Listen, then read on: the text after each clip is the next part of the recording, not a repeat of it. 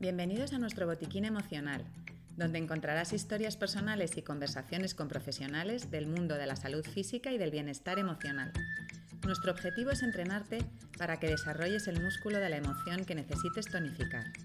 Te vamos a mostrar la importancia de incluir a un entrenador emocional en tu vida diaria. Si quieres cuidar tu mente igual que cuidas tu cuerpo, este es tu espacio.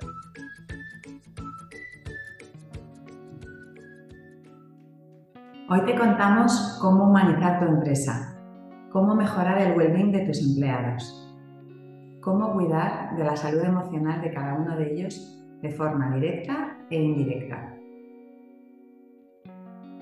Partimos de que, la salud, de que la salud emocional es un aspecto fundamental de la salud general de una persona y a menudo se pasa por alto en el entorno laboral.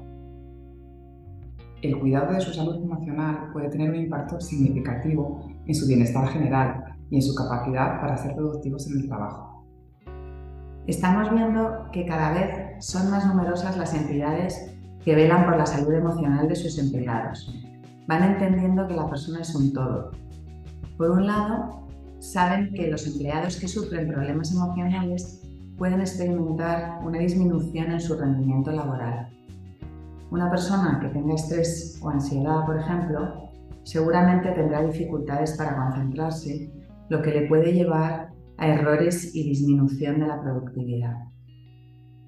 Sí, además estos problemas pueden afectar también negativamente a las relaciones interpersonales, lo que puede reflejarse en una disminución en la moral y en la cohesión del equipo. Por otro lado, los problemas emocionales pueden afectar negativamente al sistema inmunológico, lo que puede hacer que seamos más propensos a enfermedades físicas. También puede aumentar el riesgo de trastornos crónicos como la hipertensión y la diabetes. En última instancia, esto puede repercutir en un aumento del absentismo laboral, por supuesto. Comprender que el empleado lleva una mochila personal que el resto desconoce y que no desaparece cuando entramos en la oficina es otro gran paso que están dando las entidades. Al entender todo esto, se abre un horizonte de posibilidades donde crear un programa de well-being para el empleado que ofrezca un servicio integral de autocuidado es importante. La ergonomía, el seguro de salud, el espacio físico agradable, la luz y la temperatura, el gimnasio y la comida sana de la cafetería es una parte de este plan, pero también una unidad donde se pueda solicitar apoyo emocional. Bueno, pues ahí es donde nosotros estamos interviniendo. Somos el brazo externo que presta este servicio. ¿Y en qué consiste este servicio? Bueno, pues a través de una llamada directa por parte del empleado a nuestro despacho se pide cita y luego pues durante 45 minutos, que pueden ser semanales o quincenales en función de la necesidad de la persona, proporcionamos un espacio totalmente confidencial de forma online o presencial, a ser posible, donde acompañamos a la persona y trabajamos aquello que necesita desde un enfoque de coaching de vida, dotando de herramientas para ese cambio puntual que necesita dar o desde un enfoque más psicoterapéutico. Sí, porque ¿qué beneficios hemos observado en las empresas que cuidan de la salud emocional de sus empleados? La verdad es que eh, ser testigo directo del efecto tan positivo que tiene en la persona y en consecuencia en la empresa es fantástico. De hecho, los empleados comentan con gratitud hacia la empresa el beneficio que tiene para ellos el poder acceder a este apoyo.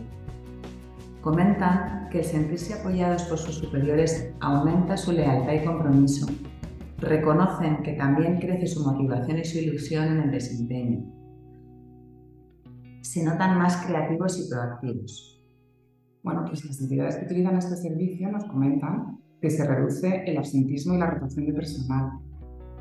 Los empleados que tienen una buena salud emocional son menos propensos a faltar al trabajo, ¿no? Es lógico. Sí. Para terminar, eh, comentamos que para fomentar el uso de este servicio, la empresa debe transmitir que el pedir ayuda emocional no es sinónimo de debilidad. Al revés, es un signo de inteligencia.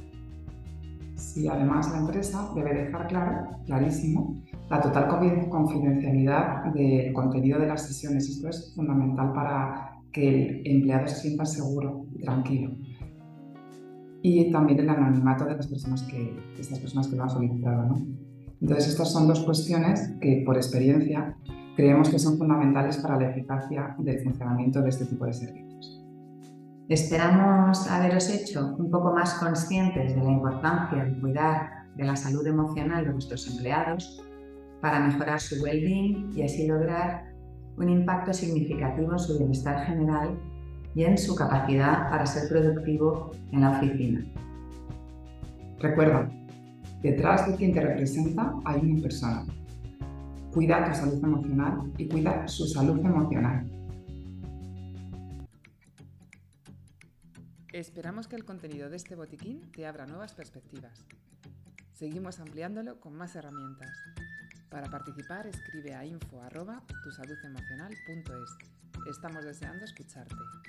Recuerda que si quieres cuidar tu mente igual que cuidas tu cuerpo, este es tu espacio. Te esperamos en el siguiente podcast de nuestro botiquín emocional.